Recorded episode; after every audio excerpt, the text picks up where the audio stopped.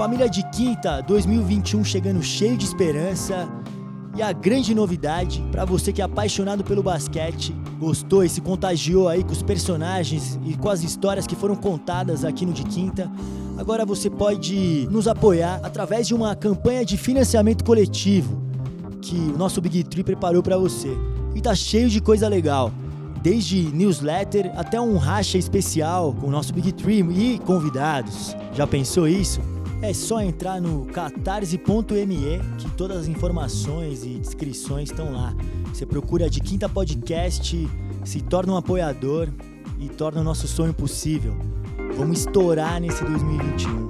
Obrigado a todos os ouvintes e vamos que vamos. Um forte abraço!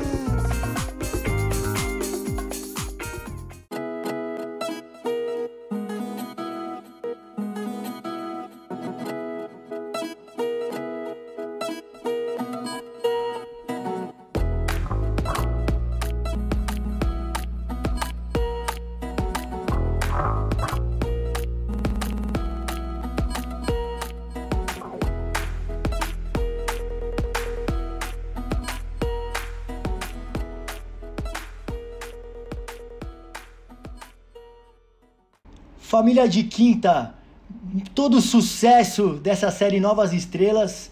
Hoje a gente vai chegar num novo formato. Eu fico feliz porque a gente é um trio, um big trick que não é engessado, né? A gente se adapta, a gente joga num pace moderno, a gente chuta a bola de três, se precisar a gente joga no poste baixo, a gente se dança conforme a música, né?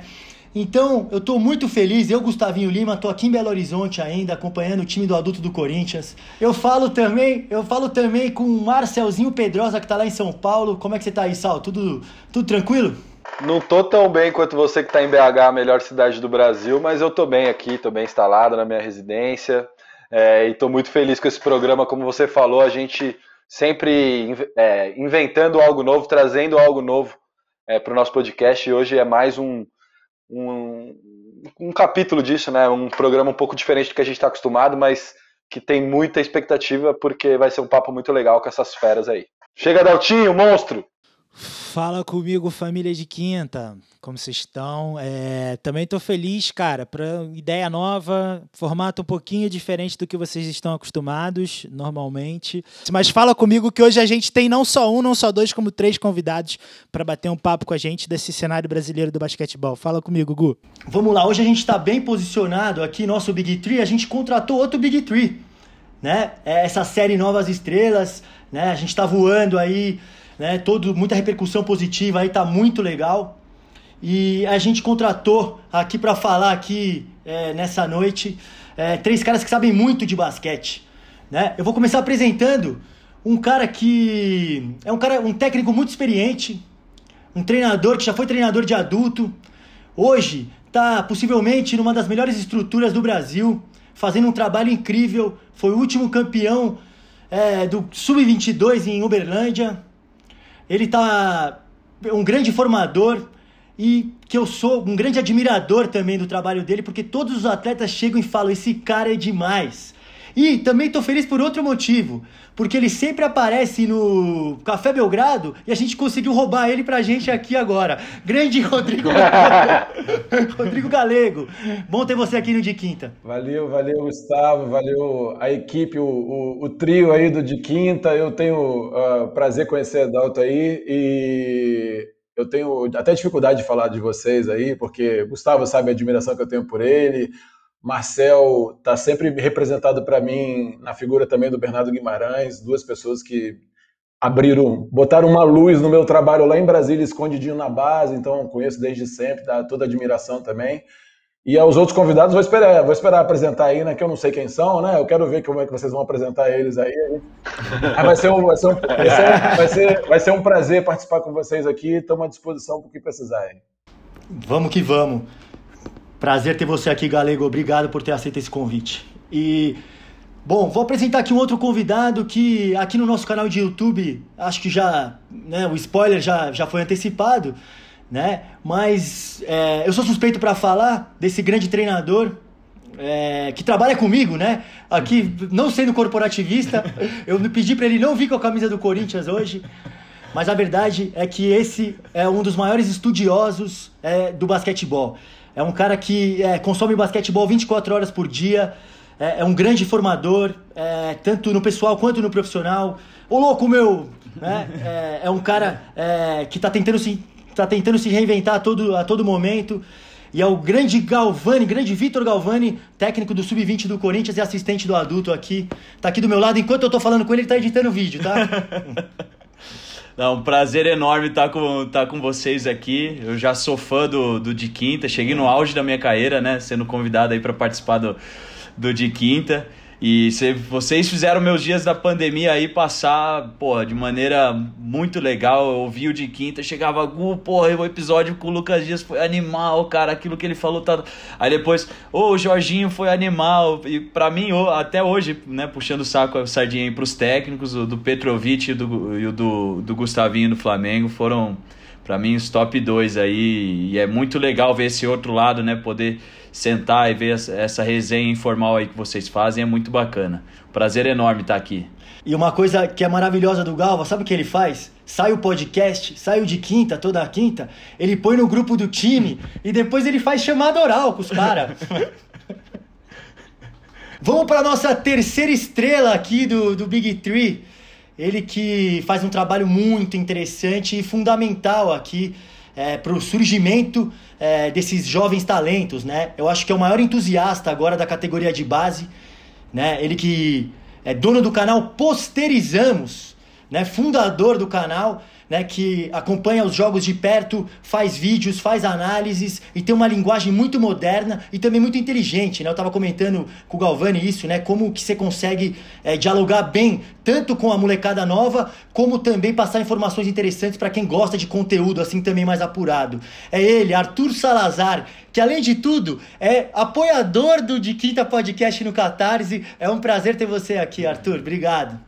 Pô, Capita, brigadão pela, pelas palavras. Sou muito fã de todo mundo que tá aqui, né? Eu, pô, como, como todo mundo falou, no começo da pandemia era aquela coisa meio que ninguém tava muito ligado no que tava acontecendo no basquete. De quinta chegou, apareceu, e desde o começo eu tô acompanhando, porque, pô, todo mundo aqui tem um pouquinho de inspiração para mim. E fico muito feliz de estar participando hoje, ter essa oportunidade de falar um pouco, que apesar de ser muito mais novo que todo mundo aqui, me sinto muito acolhido e muito, e muito feliz dessa oportunidade de falar um pouquinho do que eu mais tenho feito, que é ver base no, nos últimos tempos. Mas é isso, muito obrigado pela, pelo convite. Fico muito feliz e honrado de verdade. Arthur, quantos anos você tem, meu amigo? Desculpa, quantos anos você tem? Tenho 20. 20 anos de idade. Eu Tenho queria... 20 anos, sou de, sou, de dois, sou de 6 de fevereiro de 2001. Então, acabei de fazer 20. 2001, é isso. Eu só queria falar uma coisa, cara. Eu escuto muito podcast. Muito, muito podcast mesmo, assim. É, é três, quatro horas por dia. E eu não sei se você parou, acho que parou, porque eu escutei um episódio seu e era meia hora de episódio de um moleque de 20 anos de idade falando de basquete em um flow que eu fiquei impre... além da qualidade, bem pensada, mas não tinha gaguejada. Não é igual nós, né, Gustavo, que gagueja, que, que para, que não, sabe, não pensa. Cara, é impressionante. O seu trabalho é incrível. Obrigado. É, e diferente dos nossos outros dois convidados, que são mais velhos, já têm uma carreira um pouco mais construída, cara. É, você faz. Todo mundo faz por amor, mas é com certeza você faz por amor, porque tenho certeza que isso não te gera muito dinheiro, só te, só te gera reconhecimento da galera do basquete. E queria falar assim, cara, você é muito inteligente. Você é muito inteligente, vocês vão ver hoje aí. Pô, então, obrigado. parabéns pelo seu trabalho. Seu podcast é incrível. E depois a gente conversa mais sobre ele aí. Vamos fazer uns negocinhos junto aí. Obrigado, Daltinho. De verdade. Tá tendo uma reformulação do podcast, então mês que vem começa. E inspirado no de quinta, obviamente. Uau! que moral, que moral, Arthur. É legal ter você mesmo cobrindo todos os tipos de campeonato, é, com, com muita vontade, com muita é, dedicação, né? Querendo estar nos lugares e filma de dentro de quadra com um olhar incrível mesmo, Arthur. Demais. Poster, arroba posterizamos, já fica Muito a primeira obrigado. dica aí. É, a primeira dica do nosso programa. Falando em dica aqui, eu só queria acrescentar uma coisa.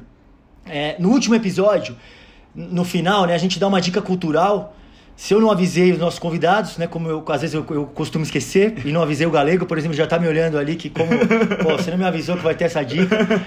Mas, mas você, como tá cheio de repertório, Galego, você pode. Você vai saber tirar de letra, o Galvani também. Né, lê bastante, consome podcast, então é, vai tirar de letra. Mas no último episódio, eu, eu dei a dica do, de um curta-metragem que estava indicado ao Oscar, que acabou ganhando a estatueta, né, que era o Dois Estranhos, né, que, era um, que é um filmaço obrigatório, né, que é, é, nesse estilo Dia da Marmota, né? Esse dia que se repete, né? O Feitiço do Tempo do Bill Murray, que é um filmaço, né? E que nessa pandemia ficou bastante evidente, né? Como os dias são parecidos, né? E só que e esse filme aborda o racismo estrutural, né? Então como as coisas continuam a, a acontecer, né? Com os mesmos personagens, né? Como o negro começa é, é sempre é, é, é sempre deixado de lado, né? Sempre é, maltratado, né? Então eu, é, é, um filmaço.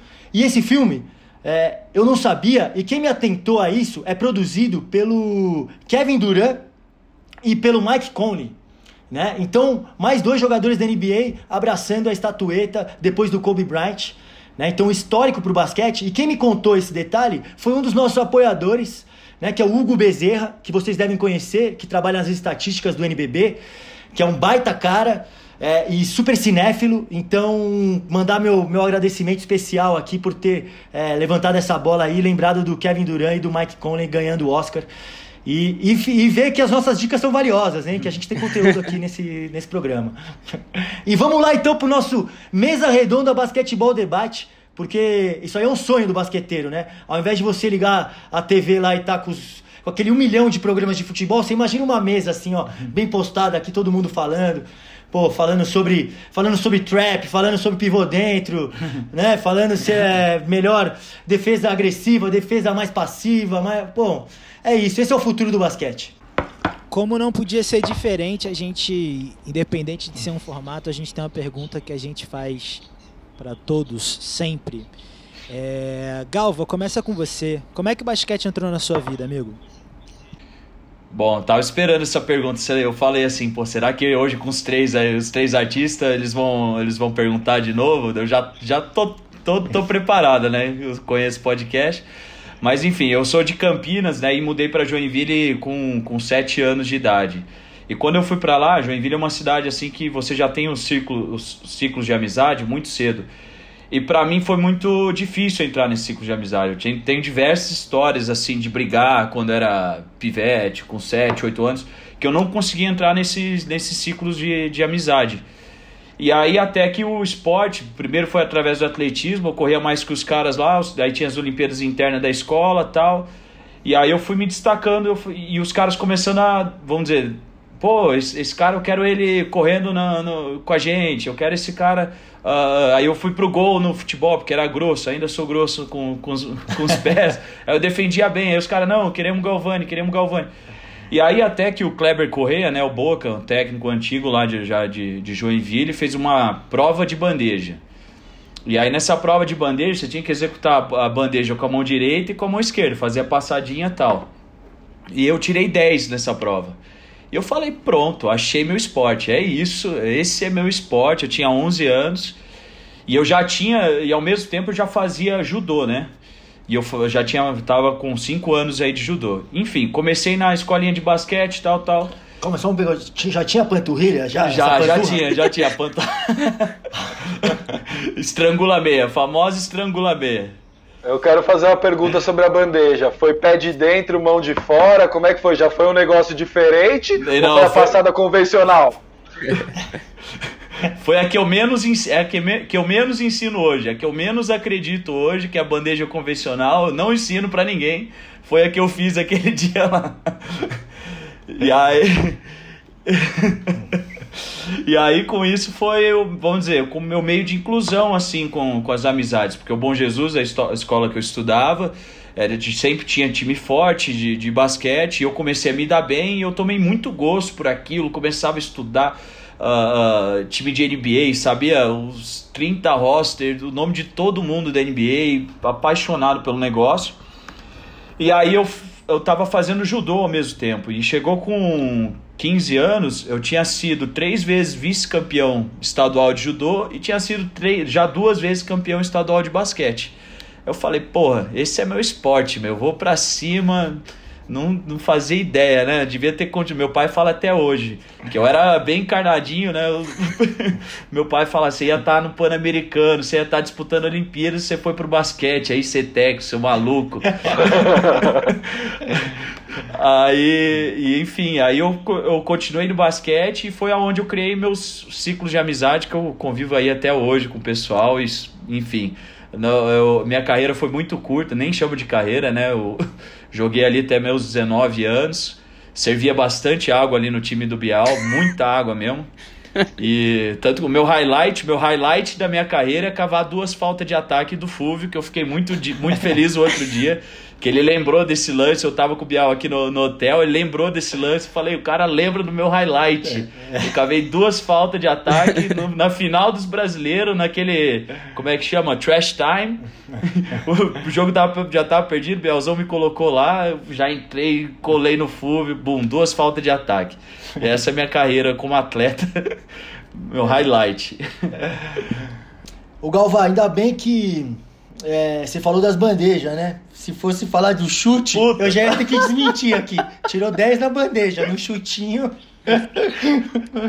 Não pode. Ia estar tá no judô até hoje, ia estar tá no judô até hoje. Oh, mas, um, mas, uma, oh, mas uma coisa que eu admiro, primeiro é essa, essa pergunta do Sal, porque ele passa todos os tipos de bandeja que existe mão de é, pé de fora, mão de fora, pé de dentro, mão de dentro. Mão interna, é, Euro zero. Euro zero. Giro, giro to, todas, todas possíveis, isso com certeza. E a segunda é a postura defensiva. Quando os caras chegam no close-out toma corte, aí você aí tem que ver, ele, aí ele fica louco. É aqui assim, irmão! Rodrigão, fala pra mim como é que o basquete entrou na sua vida. Daltinho, é, acho que minha mãe ainda me chama de Rodrigo, tá? Fica à vontade com o Galego aí, que é o nome de guerra. Galego, perdão. Fica à vontade. Já ia perguntar é, quem? Bom, no meu caso, minha, minha família, assim, todo mundo sempre gostou de praticar esporte, eu e mais derivado para o futebol, né? Família carioca, assim, questão tradicional brasileira aí. E eu inventei, você vê o impacto né, do professor na escola, né? Eu inventei de um dia. Ah, é primeiro que eu morava do lado do Vizinhança, que é um clube mais tradicional de Brasília, apesar de hoje em dia ter a lance livre, né, do Ricardo, lá do Mikael, mas o Vizinhança é, é tradicionalíssimo, onde o Oscar jogou e tudo, e a gente tinha lá uma escolinha de basquete do professor Macedo, foi com quem eu comecei, que a gente fazia um burburinho para todo mundo assim na rua, que falava assim, pô, a gente joga bola na rua, mas domingo tem uma pelada de basquete lá que você pode fazer a aula e não precisa pagar, é de graça. Era muito importante saber que era de graça, entendeu? Então a galera toda do futebol ia fazer um basquete lá no domingo, a gente jogava uma pelada lá.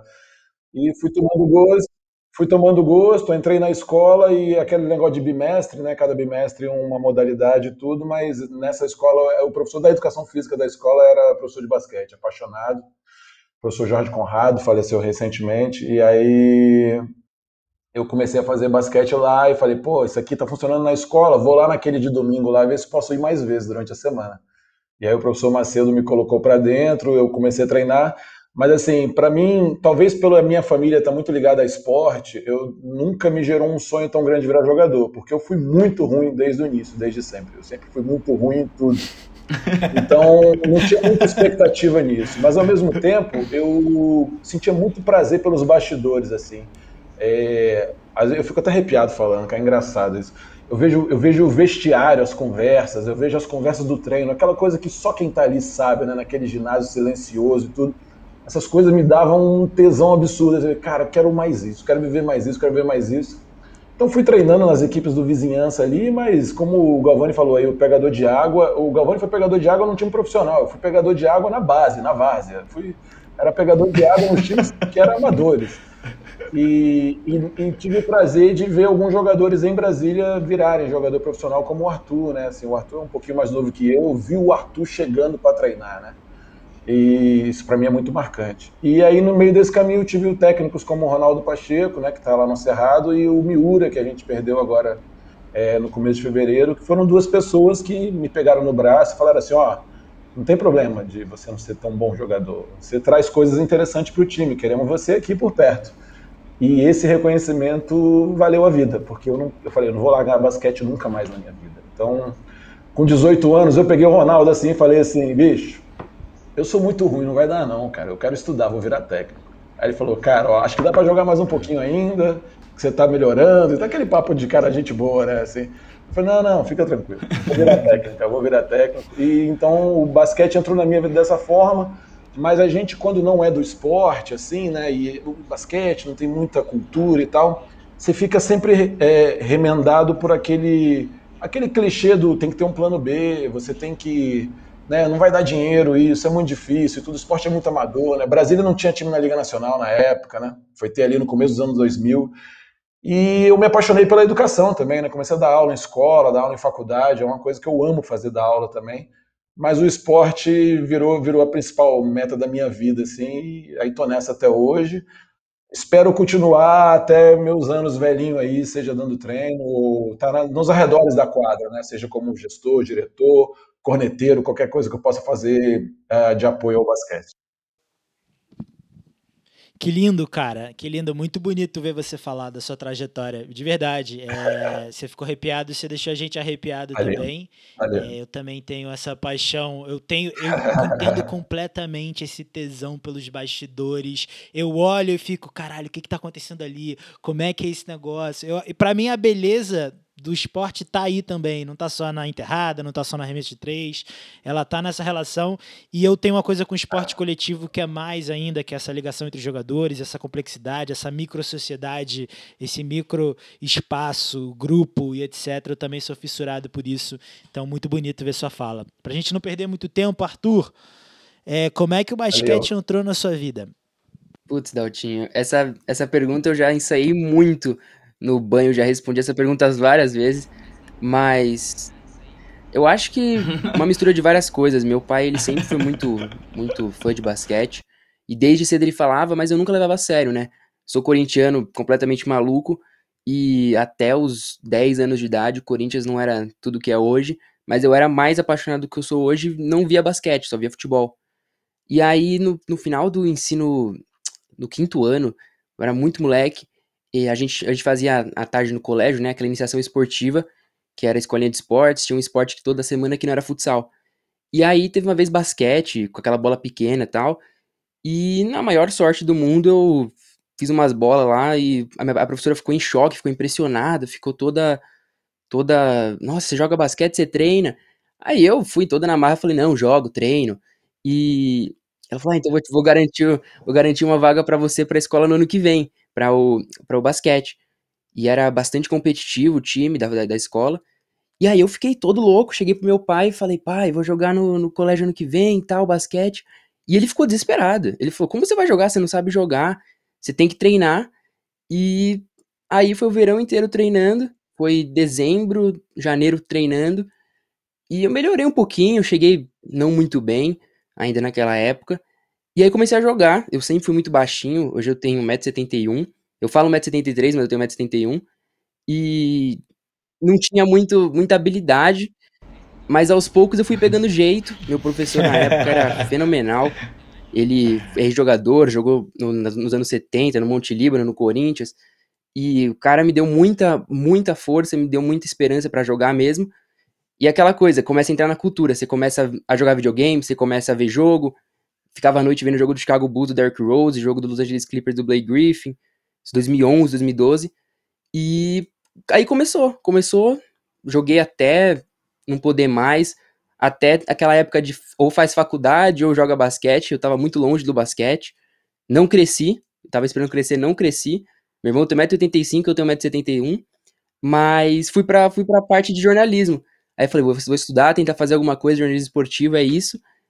E, putz, aí foi andando, foi andando, faculdade não foi tão legal quanto eu esperava, deu uma pausa. E aí começou o negócio do Posterizamos, que virou o que é hoje. Ainda jogo, treino todo dia, mas mais por, por questão mental, que senão fico louco. Mas o basquete entrou na minha vida de forma ativa de querer jogar basquete e hoje eu sou uma pessoa completamente diferente. Eu vejo basquete em muitas outras formas, além de simplesmente ser aquele jogador, aquele atleta. Então, o basquete ainda é 100% da minha vida, mas de uma forma muito diferente do que eu esperava chegar quando eu fizesse 20 anos de idade, por exemplo.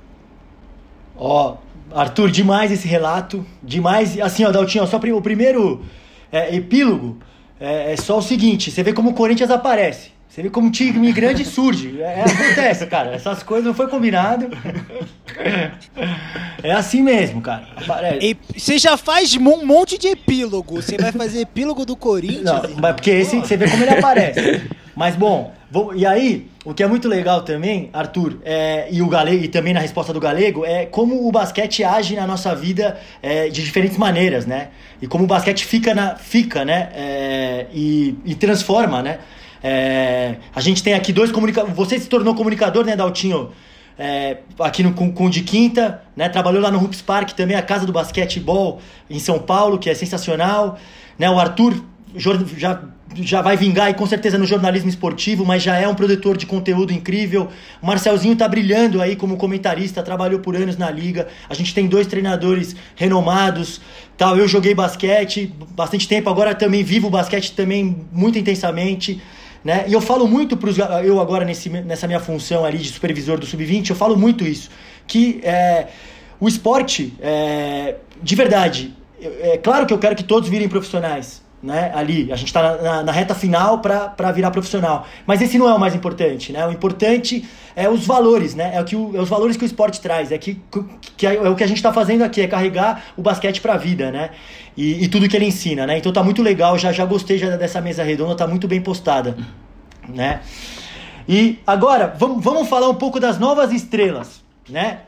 É, a gente tem muitos, muitos jogadores já se destacando é, de maneira é, incisiva, né? E o NBB esse ano é, lançou aí vários, lançou holofote em vários garotos, né? E a gente vai falar de vários aqui.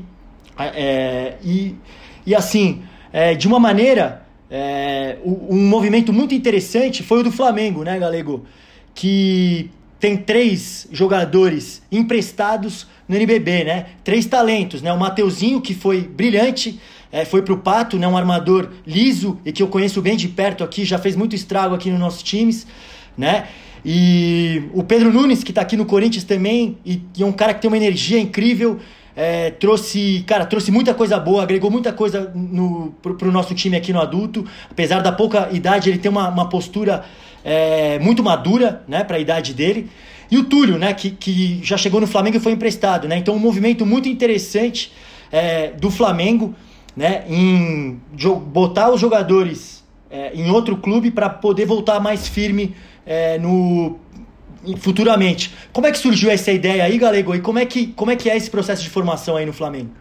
Ah, Gustavo, pô, bem, bem, bem citado aí para começar, porque acho que a gente tem um case aí já, né, assim, dentro da própria NBB, né, de um time que está tentando olhar para isso, que é um time que é cobrado nacionalmente por também não desenvolver os atletas da base, né? A gente tem uma pressão aqui de ter 10 atletas adultos, de disputar títulos, né, de ganhar tudo, e isso, em tese, em alguns momentos, dependendo da forma como você faz, você vai na contramão da ideia de formar atletas, né? Você não vai abrir espaço para eles.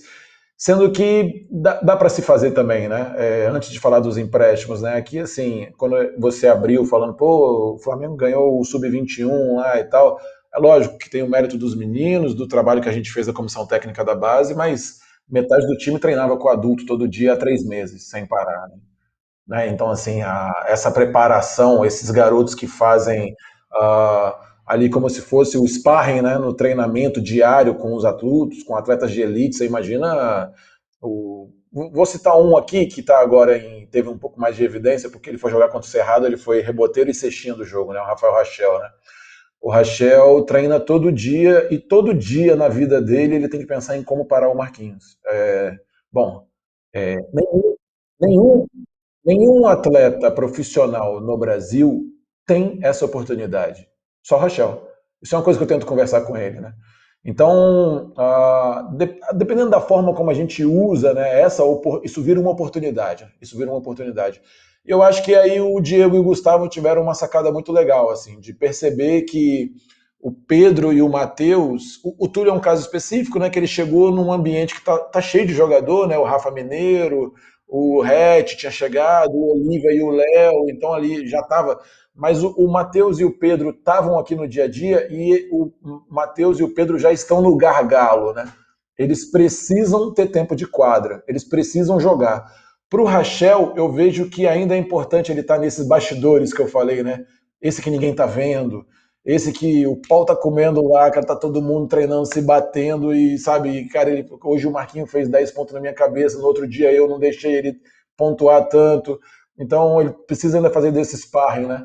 Mas aí eu acho que foi uma sacada legal do Gustavo e do Diego de perceberem que atletas que estavam no gargalo poderiam já sair para jogar, né? E a gente testar eles no mercado mesmo, né? E tem coisas que eu discutia com o Mateuzinho, né, que estava ali totalmente treinando comigo também, né? O Pedro já estava totalmente exclusivo no adulto, né?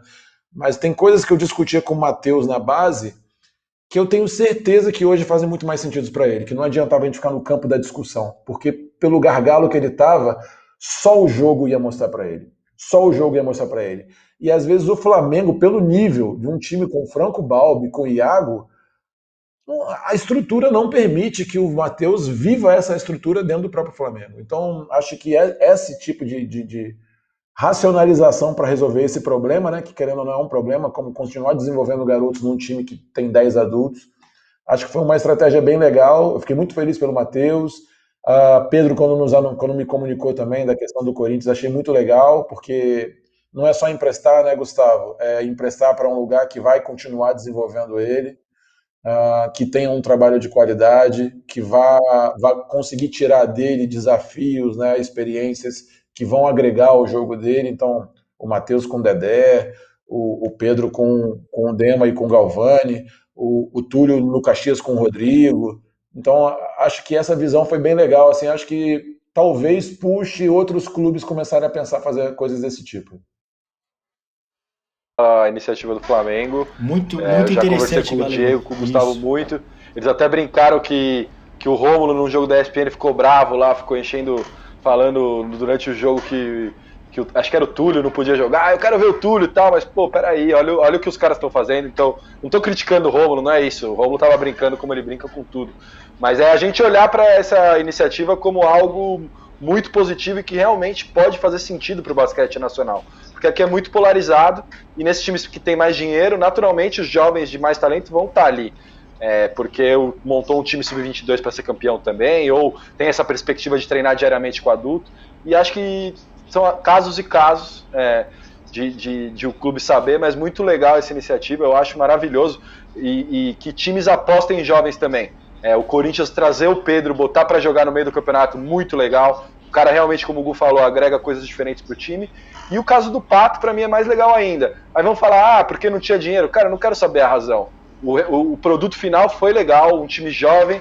É, eu posso estar falando, cometendo uma heresia, mas um dos times mais gostosos de ver jogar no NBB era o Pato. É um time imprevisível, um time com espírito guerreiro, mais jovem mesmo, uma alma jovem passa muito pelo armador. O Pinheiros também não teve tanto sucesso com, com resultados, mas é, conseguiu botar nomes no cenário. O Gabi Campos é, roubou a cena, não tem como não falar com esse estilo arrojado, com essa coisa diferente. Mas eu acho que falta sim olhar, mas a gente também falta é, fazendo a nossa parte aqui, valorizar mais e muito legal a gente meio que abrir o debate da, da, das, de quem são as novas estrelas é, enaltecendo essa iniciativa do Flamengo e torcer para que isso vire tendência, que os clubes entendam que esses jovens que você está formando vão estar tá no mercado depois e esse mercado vai estar tá mais consolidado para os clubes poderem também mexer melhor as peças, que a gente sabe que é uma das reclamações às vezes dos clubes, ah, o mercado é muito escasso, às vezes a gente tem que pagar muito para um cara de função específica, mas a gente também tem que lembrar de formar e só só jogando, galera, gostei muito dessa, dessa parte do seu discurso, que tem coisas que esses meninos só aprendem na prática e jogando profissionalmente, com os caras 5, 10, 15 anos mais velhos, não só pela idade, mas pela malícia, pelo entendimento total do jogo. Então, é muito legal, por exemplo, nesse NBB a gente vê um duelo do Fúvio com o Mateuzinho, do Fúvio com o Gabi Campos, é, chama a atenção também do fã, pegando o lado do fã. Então, parabéns para o Flamengo. Não, demais. Eu achei demais esse, esse, esse comentário também de que é, a oportunidade que o Rachel tá tendo, né? É o único cara do Brasil que tá podendo marcar o Marquinhos todo dia, né? É isso aí. Isso é, é sensacional mesmo, observar isso, é, Galego. Perdão, e, Gustavo. E você também falou uma outra coisa muito interessante. Ele e o Jonathan. o Jonathan também tem essa chance. É, ele e o Jonathan. também tem essa chance. E não é fácil. Não é fácil, tá louco. Craque de bola, pelo amor de Deus. E, e assim, uma outra coisa muito interessante que você falou é, é isso do. O Flamengo tem é, essa perspectiva de disputar todos os títulos. É um time montado para ser campeão, com 10 jogadores formidáveis, né? E então não tem muito espaço, né, para desenvolver diretamente ali no elenco, né? Mas Galvão, como, o que, como você vê, é, qual é a possibilidade de um time investir nas estrelas, nas novas estrelas, né? Investir numa perspectiva de ser um clube formador. Qual é a mentalidade que o clube pode ter? O que, que vai decidir isso aí? É o orçamento? É a filosofia do, de um time? Como, como é que você enxerga isso aí? Bom, acho que às vezes é uma quebra de paradigma, né? É, eu, eu, eu, me baseio muito, né? Tudo muito do que a gente troca de ideia, a gente fala uh, em relação ao basquete europeu, como é feito lá. E você pega hoje, por exemplo, o que é feito no Real Madrid, que é, hoje é um time de ponta, né? Não tem como falar assim. Você vai falar de basquete europeu se, e, não colocar o Real Madrid, você não está falando de basquete europeu. E você vê que todos, todos os anos eles estão revelando novos atletas. Eles o, o, último Barça Real aí que teve, eles começaram com Vucevic, que é um. Não é Vucevic, mas é, termina, termina com Vic, né, que é um menino que de, de 18 anos começou titular. O Usman Garuba, um menino 2002, também já joga de titular, acabou de ser eleito aí o melhor jogador da CB. É, eles contrataram o Alucem de um outro clube, uh, se eu não me engano, Zaragoza, e também estão colocando eles lá no meio. Então eu acho que muitas vezes a gente fica aquilo lá, não, mas é juvenil, não, mas ele não vai saber, e, e, e, você vê essa molecada com qualidade, né? Você vê, por exemplo, o Gabi Campos, sou fã do jogo dele, o Mateuzinho. Eu acho que esses garotos merecem sim ter um espaço dentro de, de, de, uma, de uma equipe adulta. Só que isso tem que vir de cima. Às vezes tem uma pressão, e por N motivos, né? Às vezes é uma pressão do, da diretoria, como o Galego falou aí, exige vitória, então às vezes é, se torna um pouco difícil você colocar um garoto lá. Às vezes é uma perspectiva do treinador, às vezes, uh, enfim, tem, tem N motivos aí. O, o, clube mesmo não investe nesses jogadores, nessas jovens estrelas.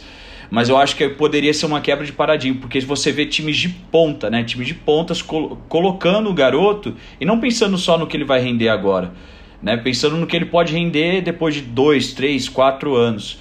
É, é, às vezes a gente olha para a NBA, você vê garotos jogando lá com 19 anos, com 18 anos, e, e, e eles estão na NBA e estão jogando. Com certeza deve ter outros atletas aí com 30, 32, 33, 28 anos, que às vezes são melhores que eles, só que eles entendem que às vezes é um plano futuro, né? a médio e longo prazo. Eu sinto que muitas vezes a gente olha muito para o curto prazo assim, e acaba esquecendo, esquecendo do, do desenvolvimento. E eu tenho dizer assim que se o garoto é, é, o melhor, né? Então, o americano fala muito disso. Você é o melhor do seu parque, você precisa trocar de parque. Né? Então eu acho que é muito importante isso que o Galego falou. De você. Ah, o, Rachel hoje ele pode ser um dos melhores jogadores aí, categoria 20, 21. E é muito importante ele estar tá treinando lá com o Marquinhos. Muito importante, porque tem coisa que é só o jogo que, que vai dizer. Você jogando no nível mais alto que vai poder dizer. Maravilhoso, Galvi. Eu acho que a NBA, ela ela sempre foi uma, uma liga que você tinha muito veteranos, né? Você tinha os caras muito velhos e hoje em dia está cada vez mais jovem, eles estão cada vez mais apostando e eles ainda tem a liga de desenvolvimento, ainda tem todos os processos, mas até a liga mais top que tem, né, que deveria ser onde todos os times estão ali para ganhar e etc, ou vários deles, eles têm essa aposta na molecada e isso é muito legal. Queria fazer uma pergunta pro Arthur é, Arthur, vou te dar um cenário, já que os outros dois trabalham em um clube e aí não podem responder essas perguntas com tanta sinceridade que nem você. É, quem são, se você tivesse GM de um time da NBB, quem são os nomes que você chamaria dessa molecada nova que você entende para completar o seu time? Mas eu queria mudar um pouco a opinião. Eu quero, eu, você você está trabalhando num time que quer ser campeão, que não só quer formar, mas também tem a preocupação de formar, esse é campeão. Quem seriam esses nomes que você chamaria do atual NBB? Em termos de orçamento, tá liberado para pegar Gui Santos, Túlio, tudo no mesmo time ou tem uma limitação? O Gui Santos tá na NBA, irmão. Tá o bom. Gui Santos tá na NBA, mas o. o, o Gui Santos.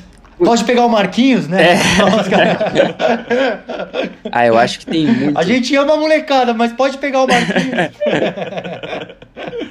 Putz, eu acho que tem muito cara. É... Se, a gente for pensar na posição de um, a gente tem o Mateuzinho e o Gabi Campos, que nessa temporada foram absurdos os dois. É... Então, qualquer um dos dois ali para armar o jogo, para levar a bola, é um cara que. São dois caras que conseguem fazer essa função já, indo, já no basquete profissional. Mateuzinho é 2000, Gabi Campos 2001. Então, são moleques novos ainda, muito novo, muito novo ainda, mas que tem uma, uma, um rendimento já muito bom. Putz, eu gosto muito do Anderson do Paulistano. Eu gosto bastante dele. Eu acho que é um cara que se fala pouco dele, mas que ele faz tudo muito bem. O próprio Bufar do, do Pinheiros também, apesar dele ser um pouco mais velho, também é um cara que é fenomenal. Pedro Nunes dá para colocar, tem muito cara na ala para colocar. O Pedro Nunes é um cara que joga de 1 a 5, tanto na defesa quanto no ataque, e ele tá agora tendo um pouco mais dessa rodagem, pegando mais tempo de quadra, e já tá jogando um time de playoff, um time que tá na, nas quartas de finais do NBB. Putz, assim, de idade tá liberado, porque o Paulo do Pato, para mim, é um cara que eu colocaria ali como um 4. Eu acho que é um, um jogador que ainda tem muito a evoluir. O, pa o Paulo ele tá agora também tendo uma chance legal lá no Pato, mas já mostrou bastante. E, putz, fechando um time assim, o Rachel do Flamengo, ele tá jogando pouco, então não sei se ele conseguiria pegar, mas eu acho que eu ia com ele. E ali no banco tem Só que ser Tico Chaveco João. Galego, Chaveco Galego que ele solta, Chaveco. Então, exatamente, ele tá jogando pouco tempo, pode fazer essa questão de empréstimo aí, emprestar ele pro time posterizamos, e aí ele pode ser o pivô titular. E ali no banco tem que ser Joãozinho e Tico, tem que ser esses caras. O pessoal do Corinthians agora, do Galvani, que tá subindo, Janzinho, Ian. Então, eu ia com essa molecada mesmo, que eu gosto demais, que é o pessoal que eu mais tenho contato e que tem feito já bastante coisa no, no cenário, tanto de base quanto profissional. Mas eu acho que a gente, esse ano no NBB, a gente teve muita gente que apareceu, muito cara que apareceu. Não sei se por conta da pandemia também, o orçamento mais curto, os times tiveram que colocar esses caras para jogar, mas foi uma perspectiva bem legal que trouxe pro, pro campeonato. Não aquela coisa de ter sempre americano, sempre um cara mais velho, mais consolidado. E também dando um ponto, eu acho que a molecada que não teve tanta oportunidade no NBB, tá jogando Brasileirão, o pessoal ali sub-23, sub-24, que tá tendo uma, uma possibilidade de jogar um basquete profissional de alto nível também e aparecer. Eu acho que a gente tem uma tendência do ano que vem ter mais moleques jogando, seja chegando de novas ligas, seja chegando da base, ou esses moleques já consolidados tendo mais oportunidade nos seus respectivos times. Eu achei maravilhoso os nomes citados é, sem discussão. É, achei muito legal a citação do campeonato da CBB. Eu tenho. É, eu não sou tão maluco por basquete igual o Galva. Chego perto ali, tô, tô na. Ele é 100, eu sou 98, assim, 97. Mas eu também vejo uns jogos da, do Campeonato Brasileiro da CBB e comentei isso num grupo de amigos esses dias. Que esse campeonato da CBB tá com mais cara de liga de desenvolvimento do que era a Liga Ouro no passado, que eram times que apostavam muito em veteranos, em caras de segunda linha mesmo. Eu não sei se por uma questão de mercado, ah, eu não, não, não me interessa o, o, motivo, mas é muito legal. Tem uma molecada muito boa jogando. É, vou falar um nome aqui que é um um talento físico que eu não entendo como não foi melhor aproveitado. É, eu sei que ele já passou no Paulistano, passou em outros clubes também. Eu não, eu não, eu não conheço o menino, mas é aquele Tarek Santana. Ele deu uma jogada ontem, deu um crossover, deixou o pivô no chão, depois deu um toco. É um cara de 2,7 canhoto. É um talento físico absurdo que eu acho que tem poucos Tarek Santana no mundo e tá jogando o campeonato da CBB, tá, talvez ganhando um pouco mais de cancha, entendendo um pouco melhor do jogo. Mas muito legal essa citação, Arthur. Gostei bastante de, de a gente poder abordar rapidinho o campeonato que está bem legal com vários jovens que podem vir a ter mercado em dois, três anos rapidamente no NBB. Arthur, achei, achei também é, sensacional essa lista. E aí eu queria é, que você também vocês completassem, né, os treinadores aí com esses, vocês que estão acompanhando de perto, né, na, na LDB, é, nos campeonatos é, estaduais e no, no Sub-21, né, nos brasileiros. Quem são os jogadores aí que chamam a atenção, que vocês têm visto aí um potencial é, para ser explorado aí, para deslanchar e, e, serem futuras novas estrelas do NBB?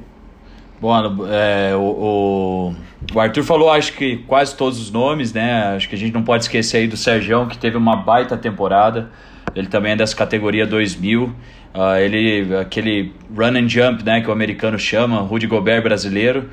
E tem um tempo de bola incrível, incrível, uh, muito legal mesmo. Uh, a gente tem também o Márcio, né, que o Arthur não, não mencionou, não dá para esquecer do Marcel, um monstro. O, o, e, e, assim, eu, eu gosto de exaltar o trabalho, por exemplo, do, do Franca. Né? Eles foram campeão paulista e basicamente com cinco atletas uh, adultos né, e jogando com a molecada, vindo o Adiel ali do banco, o Marcel do banco, o próprio Edu Marília também teve tempo de quadra.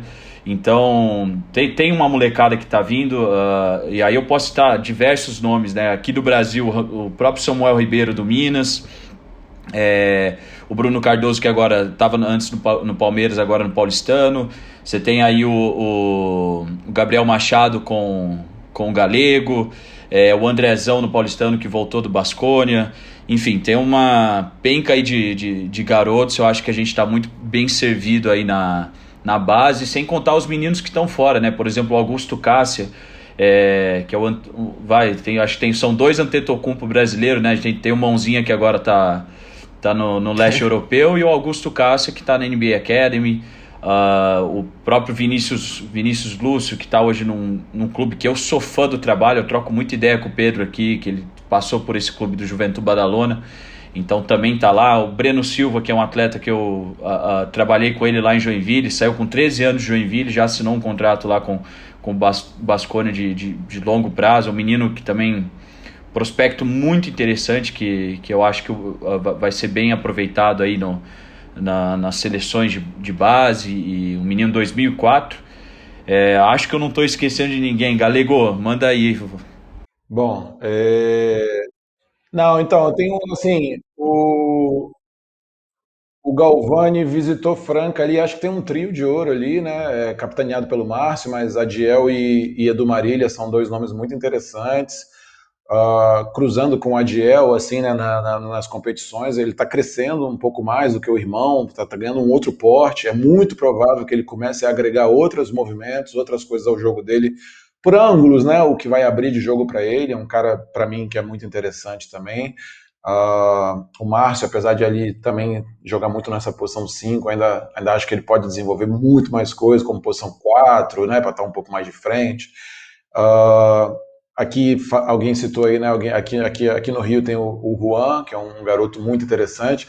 Do mesmo jeito que eu citei que o Rachel tem que marcar todo dia o, o, o Marquinhos, o Juan tem que pegar rebote todo dia contra o Rete, contra o Olívia, contra o Rafa Mineiro. Então é um cara também que vai, vai ter aí com certeza algum, algum desenvolvimento interessante. Eu ia falar de forma mais provocativa uma situação que é uma lacuna que tem aqui no Brasil e sem problema, não estamos julgando aqui para jogar para baixo, nem para cima, nem para nada, nem fazer média também, né? Eu sei que aqui não é o estilo do, do podcast, estou em casa por causa disso.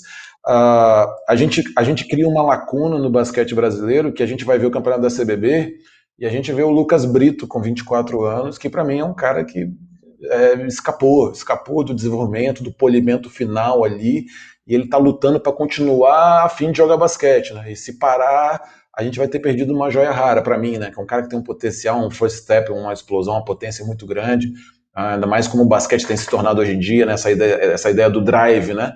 Os drives são muito importantes, caras que aceleram o jogo, que né? talvez aí tenha coisas para desenvolver, ainda melhorar, mas é um jogador que me chama atenção. Tava vendo outro dia Joinville e alguém, Marcel, também sou esses malucos, não tanto quanto o Galvani, mas também sou maluco. Estava assistindo, mesmo, mesmo com a demanda de NBB aí que a gente tem, estava é, assistindo antes de dormir, assim, jogos do, da CBB.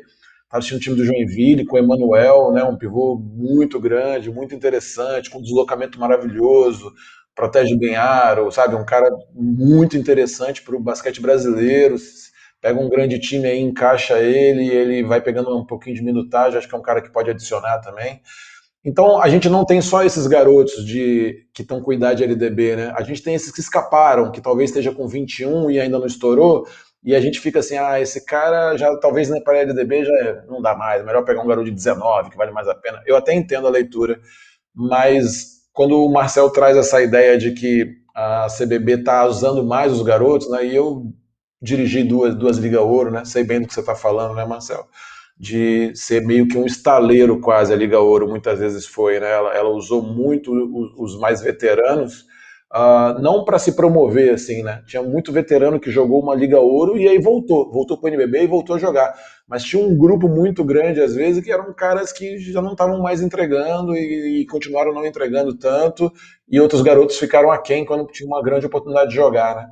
Então acho que a gente tem alguns garotos mais velhos assim também, de 22, 23 anos, interessantes, que uh, talvez a, a, aqui no Brasil a gente tenha essa dificuldade né, de desenvolver, entender a janela de desenvolvimento das pessoas, né, dos atletas.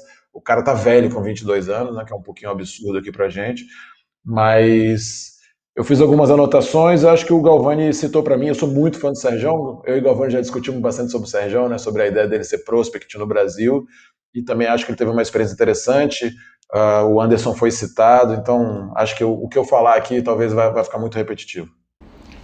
Ótimo, ótimo, ótimo, ótimo. E você vê como a gente tem tantos talentos aí, né? Muito legal a menção à CBB também, né? A nossa torcida aqui, né? Para que o NBB e, e, a CBB dialoguem mais, né? Se aproximem mais, né? Joguem junto, criem pontos, criem laços. Eu acho que esse aqui é o futuro, né? Do basquete. É, vamos ver né, a Magic Paula lá chegando lá, ela tem ideia, ideias tão arejadas. Vamos ver se a gente consegue ter mais comunicação entre essas duas ligas, que eu acho que seria fundamental. E, e Galego, você falou um negócio legal de, assim, um jogador, 24 anos, e que faltou ali lapidar na reta final, né?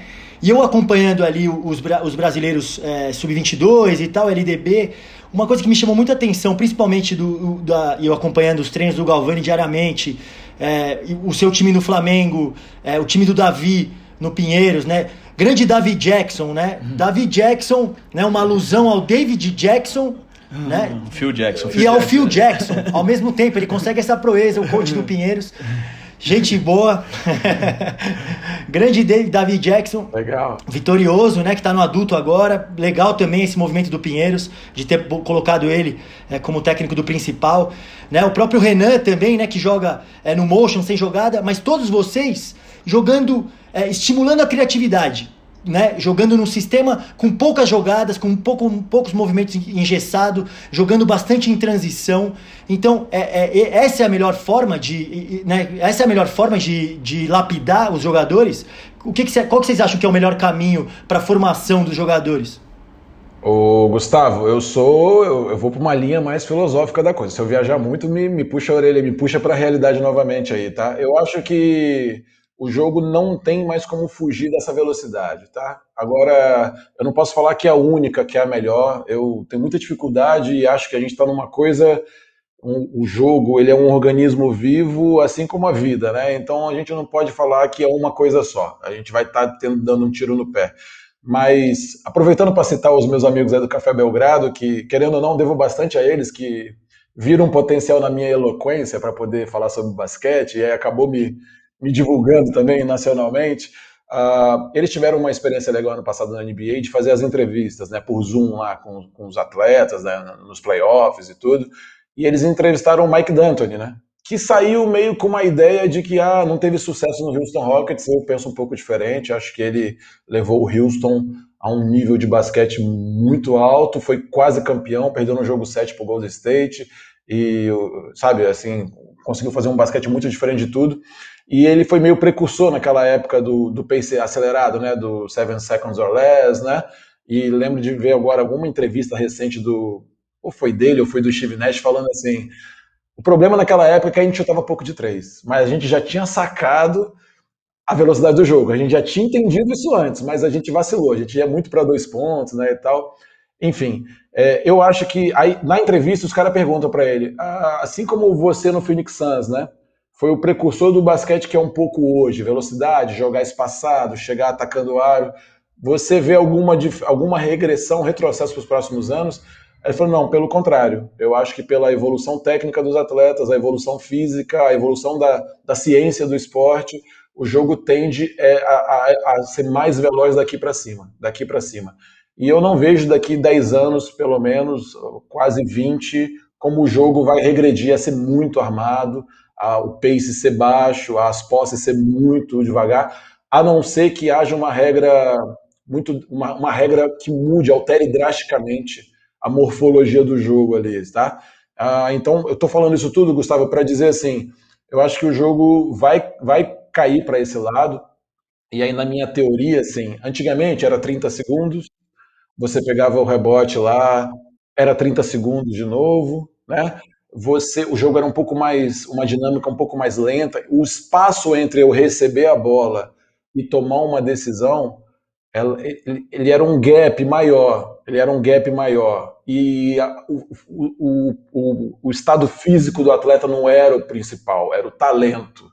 Então, os talentosos se sobressaíam sobre, às vezes, os caras brutamontes, né? E, e aí a, o basquete foi evoluindo. A coisa foi evoluindo num ponto que depois, cara, você tem que reagir rápido. O tempo com a bola, você já tem que ver a bola vindo a você e já tomar uma decisão. Aí já começou a se ouvir falar pra caramba de tríplice ameaça. O cara tem a tríplice ameaça porque quando ele recebe, ele tem que mandar um sinal já pro cara para gerar uma dúvida nele para continuar atacando o desequilíbrio. Hoje, né, Galvani tá aí, ó, sabe bem disso. Hoje, num, num nível mais para cima, você não usa tríplice ameaça nem que a porra, assim, por nada. É pega a bola e ataca. Pega a bola e faz alguma coisa. Você não tem que passar mensagem nenhuma. Você tem que pegar a bola e tomar uma ação. Então, assim, o jogo acelerou numa forma, e era 30, né? Baixou para 24, agora no rebote ofensivo é 14, qualquer saída de bola pela lateral, pelo fundo já é 14 também. Então, isso impacta uh, massivamente nas estruturas, né? Na forma de ensinar, na forma de jogar, na forma de tomar decisão. Né? Então, eu acho que os sistemas vão cair muito para isso cada vez mais. Quer dizer que não vai jogar até os 24, uma bola decidida? Lógico que vai mas ela vai ser a exceção, ela não vai ser a regra. O grosso do caldo do jogo vão ser decisões mais rápidas, até porque a ciência evoluiu estatisticamente, matematicamente, para comprovar que há tendências muito fortes de atacar entre o primeiro terço e o segundo terço do, do, do jogo, que você tem mais chance de pontuar, né? Você tem mais chance de ter um aproveitamento melhor e tal, e que o terço final do jogo as defesas tendem a levar um pouco de vantagem ou de reduzir o nível de aproveitamento, né? Então, isso impacta diretamente. Eu acho que isso tem a ver com o que foi dito aqui, já que os jovens estão sendo mais aproveitados em ligas grandes, porque hoje em dia o físico também conta muito. O físico se equipara com a, a, a, o talento do cara de 35, 37 anos, porque o jogo é muito veloz, então esse cara tem um pouco de preponderância também no enfrentamento com os grandes talentosos. Então, cara, assim, dei uma viajada, tentei pegar vários pontos para dar uma amarrada, mas na verdade para jogar a bomba para vocês, né? para a gente refletir sobre isso aí. Eu acho que não tem como voltar para trás. Uh, eu não sei se eu estou ensinando a forma certa de jogar basquete, mas assim, o que eu tenho buscado todo o tempo, e desde que eu cheguei no Flamengo, está cada vez mais vívido isso na minha cabeça, é a gente precisa devolver cada vez mais o jogo na mão dos atletas. Isso não diminui minha função de técnico, isso não diminui a minha capacidade de ser estrategista e de tentar controlar algumas variáveis, que é o gostoso também do jogo, mas o jogo cada vez mais tem que estar na mão dos atletas. Olha, é, a, gente já teve muitos convid... a gente já teve muitos convidados de calibre de MVP, de técnicos vencedores, de grandes figuras do basquete nacional, mas essa sua resposta foi uma das melhores aspas que a gente teve aqui na história, pelo menos na minha visão, falando Marcel Pedrosa falando. Eu, é, você explanou muita coisa legal, a gente poderia tirar aí muitos microassuntos para a gente discutir, mas respondendo a sua bomba, eu vou é, exemplificar no, no, no, no, seu maior exemplo hoje, que é o Gustavo Deconte, que é o cara que mais joga acelerado no Brasil. E quem conheceu o Gustavo Deconte há 5, 6 anos atrás, não conhece o Gustavo Deconte de hoje, porque ele jogava de uma maneira completamente oposta ao que ele se propõe a fazer hoje, que eram ataques amarrados, muita coisa diferente. Esse pace acelerado não era. Então eu acho que o jogo evolui. É, eu até fiz um texto na nossa newsletter falando um pouco disso sobre esse assunto, sobre essa nova escola, sobre como a gente, como fã e analista, também tem que saber aceitar o novo e não achar que é melhor nem pior, é apenas diferente e mais uma forma magnífica de se jogar basquete. Eu também não vejo, voltando para trás, mas o basquete é tão maravilhoso que talvez surja algo ainda mais revolucionário porque eu acho que essa é a grande tendência da modalidade ao longo dos anos e concordo plenamente que o, o pace acelerado de hoje favorece muito esse cenário para os jovens serem lançados. É só ver os dois que a gente mais citou aqui, que é o Mateuzinho e o Gabi Campos, como eles conseguem traduzir isso dentro do jogo deles, já é natural. Eles foram criados já num cenário mais próximo de jogar no pace acelerado. É, o, é, o pace acelerado é uma coisa, mas eu brinco muito do passo zero pede pro Marquinhos fazer uma jogada de passo zero. Ele vai ficar na dúvida se o cara andou ou não, como aconteceu num jogo. Rolou um passo zero limpo e o Marquinhos estava reclamando um juiz que o jogador tinha andado. Agora pede pro Camargo, que joga lá com você, Galego, fazer um passo zero. É a coisa mais tranquila da, da vida para ele. Então essas coisas vão, vão ser. Os jovens já vêm com isso mais fresco, porque eles foram formados assim, eles aprenderam a jogar assim, e aí os outros estão evoluindo. Então eu acho que esse caminho que o jogo está indo é, favorece muito os jovens e dá mais espaço, talvez dê mais liberdade para esses jovens e esse estilo de jogo. E eu vou passar a bola para o Daltinho, que ele tem uma pergunta muito boa sobre pace acelerado, sobre as novas influências, sobre o maneira uh. Steph Curry de se jogar basquete. É, vamos, a gente vai fazer um aqui especial JJ Redick, né? Que a gente tira tanta coisa do podcast do cara que chega a ficar sem graça o negócio aqui. Então vamos lá. Escutando o podcast de JJ Redick, o Drew Holiday, é, não sei quem escutou essa semana, saiu um episódio muito bom com o Drew Holiday. Ele fala a seguinte frase, queria a opinião de vocês. Ele fala o seguinte: é, o Stephen Curry é alienígena, né? E o Stephen Curry faz coisas que é, ninguém faz na liga hoje. E que a molecada de hoje se espelha em Steph Curry para poder ser o grande jogador, chutar de meio da quadra, é, fazer quicar a bola 60 vezes antes de chutar, enfim, movimentos que são raros de um jogador raro, de uma, uma personalidade rara, de uma confiança rara. É, ele fala a seguinte frase, eu queria saber a opinião de vocês. Ele fala assim: queridos jovens, vocês que veem o Stephen Curry não tentem replicar, porque isso é coisa de Steph Curry, não é coisa de jogador de basquete. Estou botando aqui nas minhas palavras, é claro. Vocês concordam com isso? Galva e Arthur, por favor, vocês podem responder isso para mim. Ah, putz, eu acho que é uma, é uma situação complicada, porque é, não dá para traduzir a eficiência do Stephen Curry, como ele faz para qualquer moleque assim que chegar e começar a chutar no jogo de NBB. Mas eu acho que as tendências elas funcionam porque elas funcionam. Então, se ele faz as bolas de três lá, e se ele descobriu esse, esse, esse negócio que tinha no basquete que ninguém fazia, isso tem um motivo. Eu acho que é natural a gente começar a ver isso acontecendo mais com os moleques mais novos. Tem o Tico que faz isso na base, já faz uns três anos que ele faz isso, chuta do meio da quadra se quiser. E eu acho que se você não normalizar isso, não apresentar essa variante pro, do jogo para essa molecada, mais pra frente a gente vai estar tá atrás. Mais pra frente a, essa bola de quatro pontos não vai existir no basquete brasileiro. Não vai ser uma coisa que as pessoas vão saber fazer, não vai ser uma coisa que vai ser instruída. É, assim como as bandejas do Derrick Rose no começo da carreira faziam é, talvez um Jamoran pequeno achar que ele podia fazer isso também.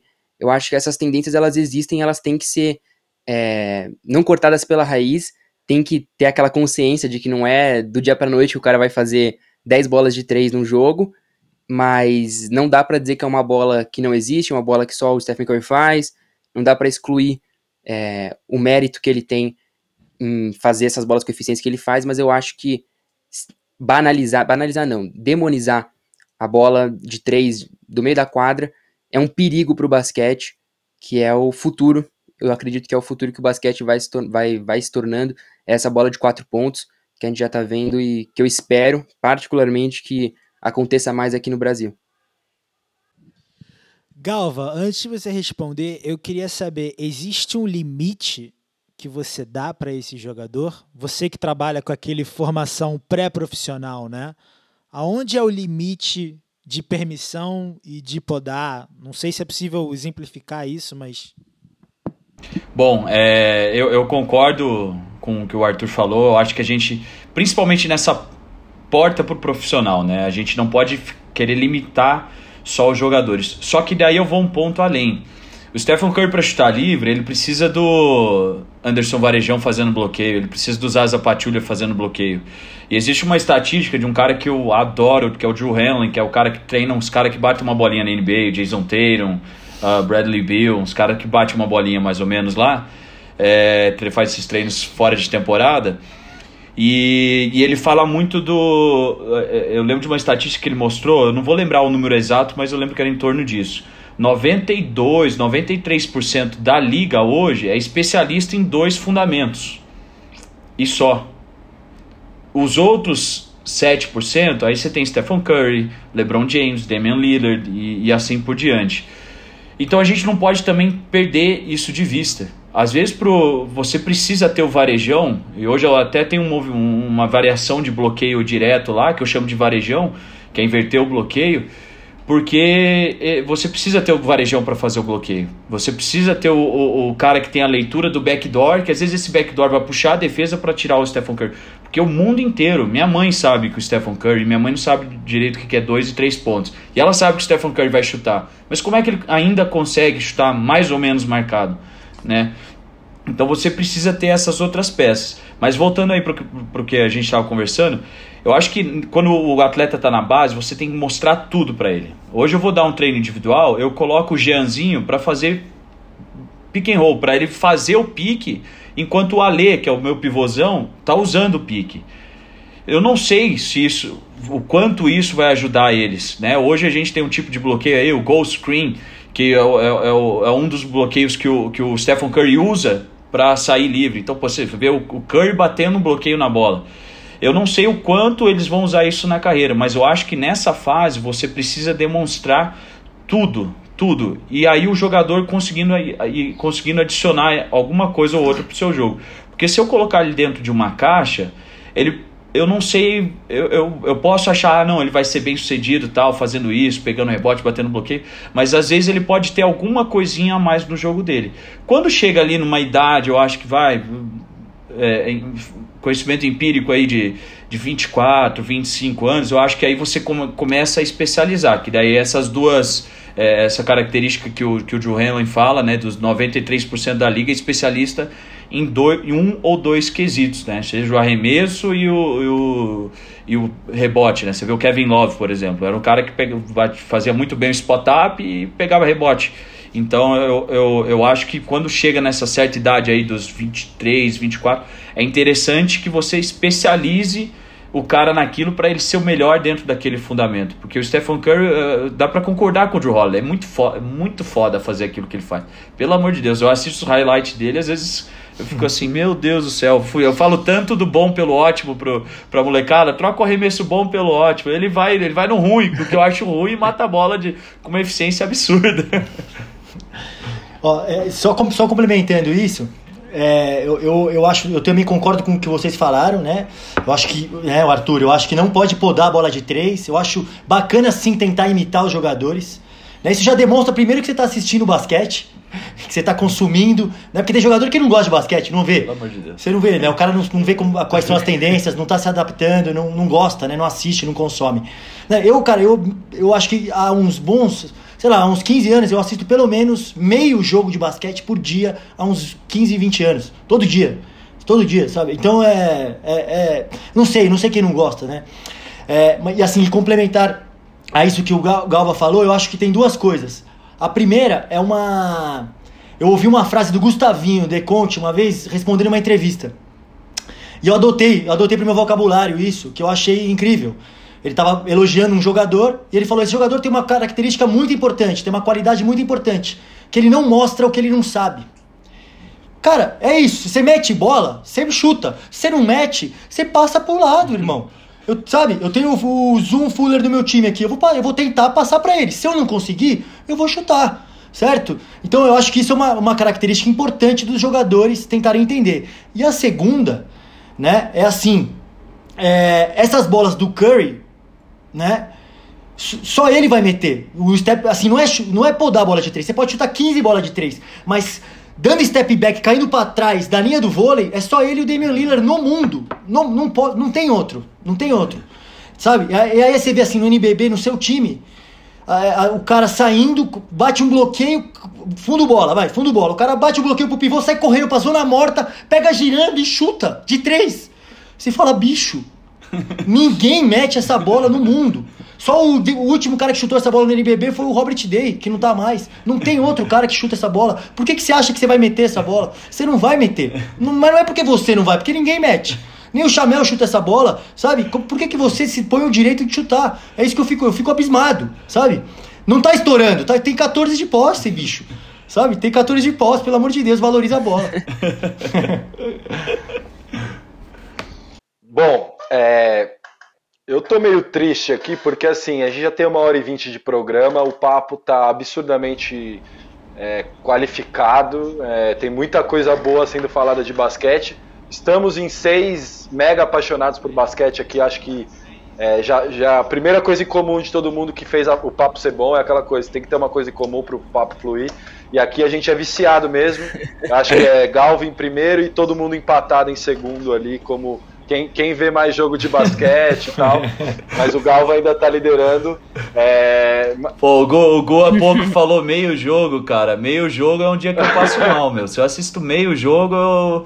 é dor de cabeça, dor de barriga. Eu falo, não, dá coceira, meu. É. Não, eu só, eu só vou contar uma coisa. É porque, é assim, é assim, é, nem todo basqueteiro, que nem o Gu falou, tem gente que joga o NBB e não assiste o jogo do próprio NBB, ou por aí vai. Mas eu, eu tô dividindo um apartamento com um cara que é 100% basqueteiro, o cara joga, jogou base, jogou nos Estados Unidos, pô, família basqueteira. Eu ponho esses jogos do campeonato da CBB aqui, ele sai da sala, cara.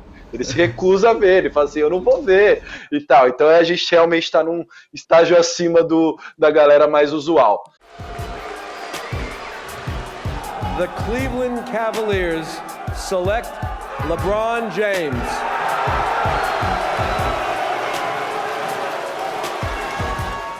Pô, galera, tamo... esse papo tá maravilhoso. A gente poderia aqui ficar horas e horas falando sobre formação, sobre os novos talentos do nosso basquete, com esses monstros que estão com a gente, como o Gu falou lá no começo. A gente trouxe um Big Three especialista de base mas eles não podiam deixar de passar pela experiência completa do, do de quinta, e essa experiência ela tem que ter alguma situação meio é, quase uma cilada ali, né? Um negócio que te deixa já um pouco mais confortável, é uma escolha, é, é um, a gente sempre faz uma brincadeira no fim, e hoje a brincadeira vai ser especial, já que a gente está falando de base, estamos com os caras que entendem tudo da nova geração.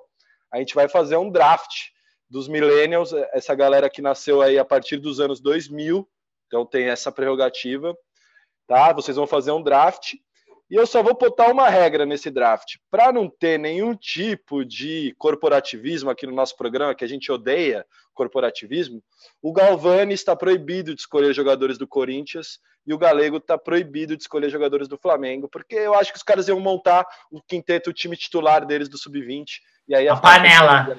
A panela, a panela. É, Exatamente. Eu acho que não ia ficar legal. Então, Exatamente. o Arthur tá liberado. O Arthur é mídia independente, então ele fala de quem ele quiser. Mas o Galego e o, e o Galvani vão ter essa, essa regrinha. Então, são duas regras. A partir dos anos 2000, brasileiro, né? Não precisa jogar aqui no Brasil.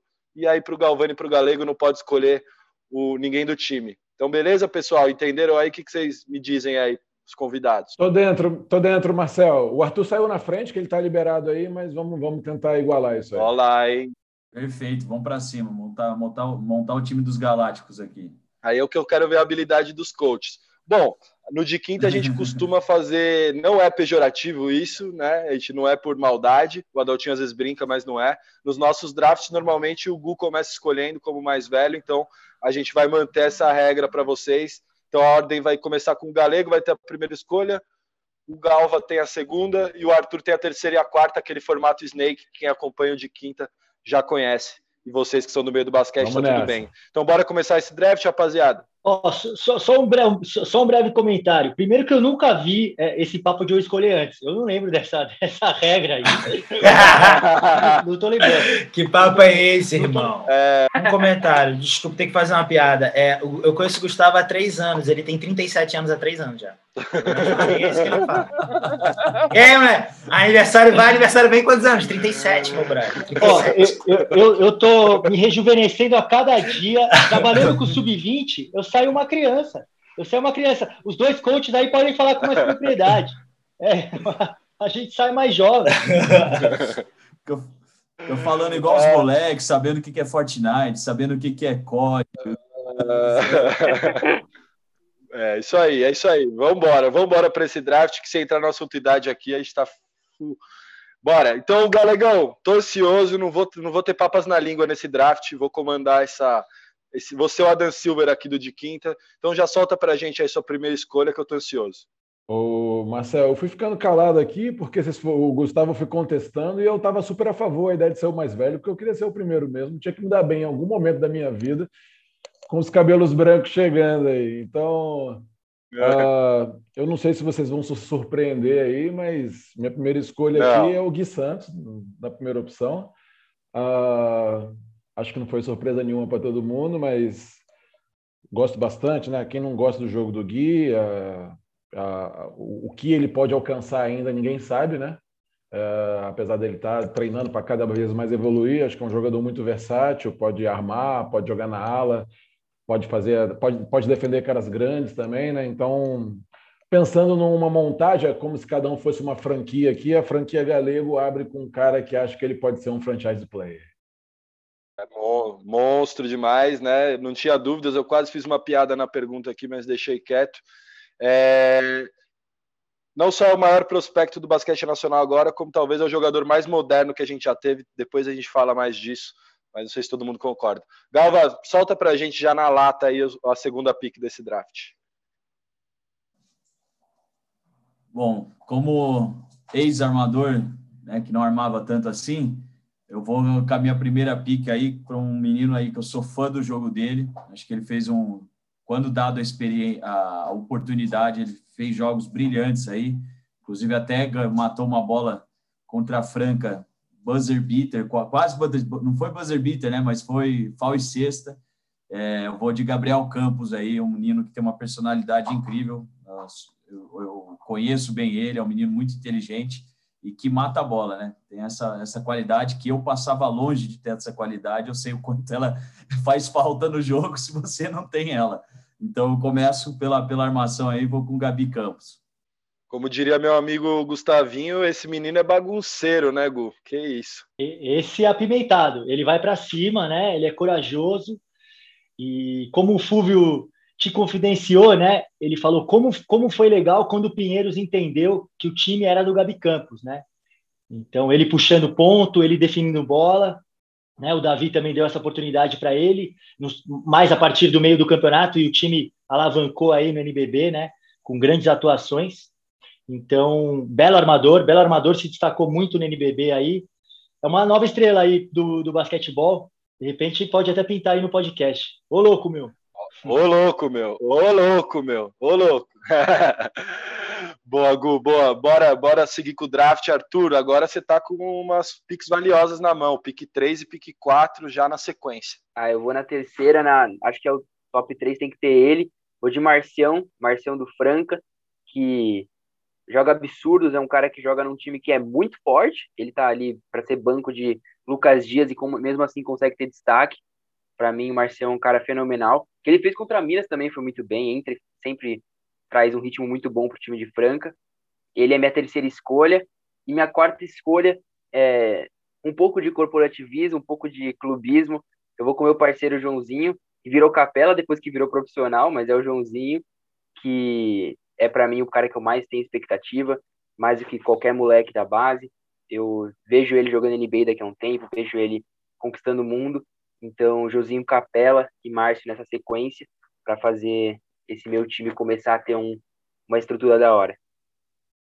Eu, eu adorei as duas escolhas, Arthur. Adorei as duas. O Marcião é um cara que está preparado, né? Joga muito físico. É, é um cara que já está é, jogando com nível de adulto mesmo, né? Ele não, não, não, toma prejuízo de ninguém, ele dá trombada em todo mundo, pega o Hetzheimer e ele consegue defender forte. É, mas o Marcelo tem defendido aí de igual para igual todos os pivôs do NBB, um cara que está preparado mesmo, muito físico. É, na, é, e, e, o Joãozinho, né, puxando a sardinha aí para os jogadores mais jovens que você filma, e, e, a gente teve a oportunidade de estar tá lá no, no Nike Summit. Nike Summit não, como é que chamava lá, Galvão? O campeonato lá, o... Nike Elite. Nike Elite NBB lá no Corinthians e a gente viu de perto ele, o moleque é muito talentoso, muito liso mesmo. Ele tem um biotipo meio do Leandrinho assim, né? O moleque é, é ele vai para cima também, eu gosto bastante do estilo dele. É isso, nova geração da nova geração, irado. É isso, é disso que eu tô falando. Então bora, Galva. O cara já tem um pick and roll formado ali, Joãozinho Capela, para quem não conhece, é um garoto de 2003, teve alguma chance no NBB no Pinheiros, está lá na base, jogou muito tempo no Palmeiras também. Um armador canhoto, versátil, longilíneo, habilidoso e ousado, muito ousado. Galva, solta pra gente aí quem que você vai soltar na sua pique. Bom, eu gostaria aí de ter o, o, o, do lado do Gabi Campos, porque além de ser um baita criador de vantagem, né? Eu acho que ele consegue aproveitar a vantagem e matar muita bola, de ter o Jeanzinho do, do Coringão ali do lado dele, mas como a gente impôs essa regra aí de início, vamos para cima. Eu vou de um, de um filhão. Aí o Gu sabe o quanto eu tenho os meus filhos aí, que eu não largo de jeito nenhum. Eu vou de Malik Wade, tá? que hoje está no, no, no, no Universitário Americano. Ele passou, foi um pouco, foi pouco tempo lá comigo em Campinas, fizeram um trabalho muito legal com ele antes é, em Rio Claro e Limeira. Ele ficou oito meses lá em Campinas e eu nunca vi um menino assim com tanta vontade de aprender e, vontade de fazer as coisas certas e de entender uma coisa que o Gu fala muito, de saber o que ele não sabe. Né? Então, ele não se expõe uh, uh, dentro de quadra, ele vai lá e executa o trabalho sujo aí de um jeito que a gente pode tirar os exemplos aí de Tyrone e, e e vários, e como é que é o, o Marcus, né, que eu até vi um vídeo dele esses dias, ele faz isso, esse trabalho sujo aí muito bem feito, sou fã do jogo dele, sou fã da, de onde ele veio e aonde ele está hoje. Ele é 2001, ele tem dois metros de altura cravado assim, mas ele joga muito grande, joga como se tivesse 2,20, está em todo lugar na quadra, é engraçado você ver ele correndo assim, não para, enfim. E, sensacional, e, e tá no college, né, tá no college, né, é, Galva? É isso? Sim, ele está no Universitário Divisão 1 agora, me fugiu o nome, né? Bom pai que eu sou, me fugiu o nome da universidade que ele está. Eu sei que é, acho que é California Baptist, mas eu não, eu já confirmo aqui para vocês. Mas ele muito bem a, a, na primeira temporada lá. É difícil para um freshman ter muito minuto de quadra e ele já teve, enfim, tá, tá brilhando, brilhando muito. É, é, Pai emocionado, claramente pai emocionado, mas ó, eu, eu já ouvi falar muito bem dele e gostaria muito que ele vingasse só para ter na camisa da seleção brasileira esse sobrenome, o Wade, que ia ser estiloso. Eu ia querer comprar essa daí, talvez. Boa, boa, boa Galva, boa pique. Tem que prezar pela família mesmo, isso aí. Galego, quem que você? Agora você tem duas piques, hein? Solta pra gente. Eu tenho duas agora? Isso. Pô, depois do Gui Santos, achei que eu ia ficar uns 15 dias sem fazer escolha nenhuma e depois ter uma chance. Seria Ainda justo, tenho... seria honesto. Ainda tenho duas. É... Bom, eu vou. Estou eliminando aqui uns nomes, né, que alguns falaram já. É... Eu vou no, no Serjão, que é um nome que é... eu, eu gosto bastante. Acho que o Sérgio é um jogador ainda em plena evolução, uh, querendo ou não, estava olhando no site aqui enquanto vocês faziam para pensar no nome dele. Ele teve média de 14,9, né, de 15 minutos por jogo uh, no Cerrado. Imagina você, você sair da LDB, né, como ele estava dois anos atrás, e hoje em dia ter 30 jogos numa temporada de adulto, e muitos desses jogos saindo como titular, né? Também aí um, uma salva aí ao, ao, Bruno, né, que muitas vezes botou ele mesmo ali para fazer o cincão, um cara que estava treinando ali, jogando com Douglas Nunes, com com Fioroto, com, né, pegando algum tipo de experiência com essa galera aí também e também tendo que matar um leão por dia, que o Cerrado era uma equipe que estava ali sempre fazendo jogos apertados com todo mundo, tendo que tentar buscar uma vaga no, no playoff, não, não, não classificou, mas brigou até a penúltima, última rodada para classificar. Acho que é um jogador muito interessante, se desloca bem na quadra, também tem essa questão que o Galvani falou, pode proteger bem o aro, alcança a bola nesse passe que a gente chama de tridimensional, né? Ele pega a bola no alto, né? Que foge das ajudas e tudo. E é um cara que ainda tem para desenvolver questões de, de, defesa, questões de, de chute mais consistente. acho que ele tem que ser um 5-4 chutador também, e tem mão para isso, para melhorar cada vez mais. Então eu iria nele. E para completar aí, é, pensando aqui na, na questão da, da, formação do time aí, mas acho que eu iria no Bufá também, para ficar um ala aí junto com o Gui, se o Gui não estiver armando. Esses três aí, eu acho que os três, Gui Santos, Bufá e Serjão, todos também conseguem marcar caras grandes, também são capazes de marcar caras pequenas. Então, a franquia galego aí que vai estrear na NBA na próxima temporada já vem pensando nisso, né? em caras esguios que conseguem infiltrar, que também vão olhar para a cesta. Então eu ficaria com o Bufá e com, e com o Sérgio. De, demonstrou sabedoria na montagem da equipe, né? Também é, ó, a convivência aí com Diego Gelilati e Gustavinho de Conte, né? Os mestres da montagem, ó, ele tá, okay, tá demonstrando okay. repertório. Valeu. Maravilhoso. E, e, Galego, um comentário que você fez sobre a LDB, né? O tanto de jogador que consegue sair da LDB, né? E tem protagonismo mais forte, né, mais evidente na LDB e consegue sair para o adulto, é muito legal, né? A gente vê, sei lá, o Guideodato, o Ricardo Fischer, o próprio Cristiano Felício, o Davizinho né, também, né? Então, o Bufá, né, que, que também jogou muito bem a LDB, foi MVP do Campeonato Paulista aqui do Juvenil. Então, quanto quanto que é importante também essa liga de desenvolvimento dos atletas. Muito legal. O Serjão, que para mim é o novo Gersão aí, hein? Gersão de São Paulo. Mesmo parece bastante o biotipo atlético, é, pega a ponte aérea, vai no toco. E o Bufá também, né? Um jogador versátil, joga em mais de uma posição. Gosto muito dele também. Boas escolhas, ótimos. Vai lá, hein, Galvá. Representa lá, Galvá. Não pode pegar o Jeanzinho. O Jeanzinho também é liso, hein? Ia dar uma bola dupla mesmo nesse time aí, mas não deu. Confirmei aqui o, o Malik está em Cal Baptist, na Universidade Divisão 1.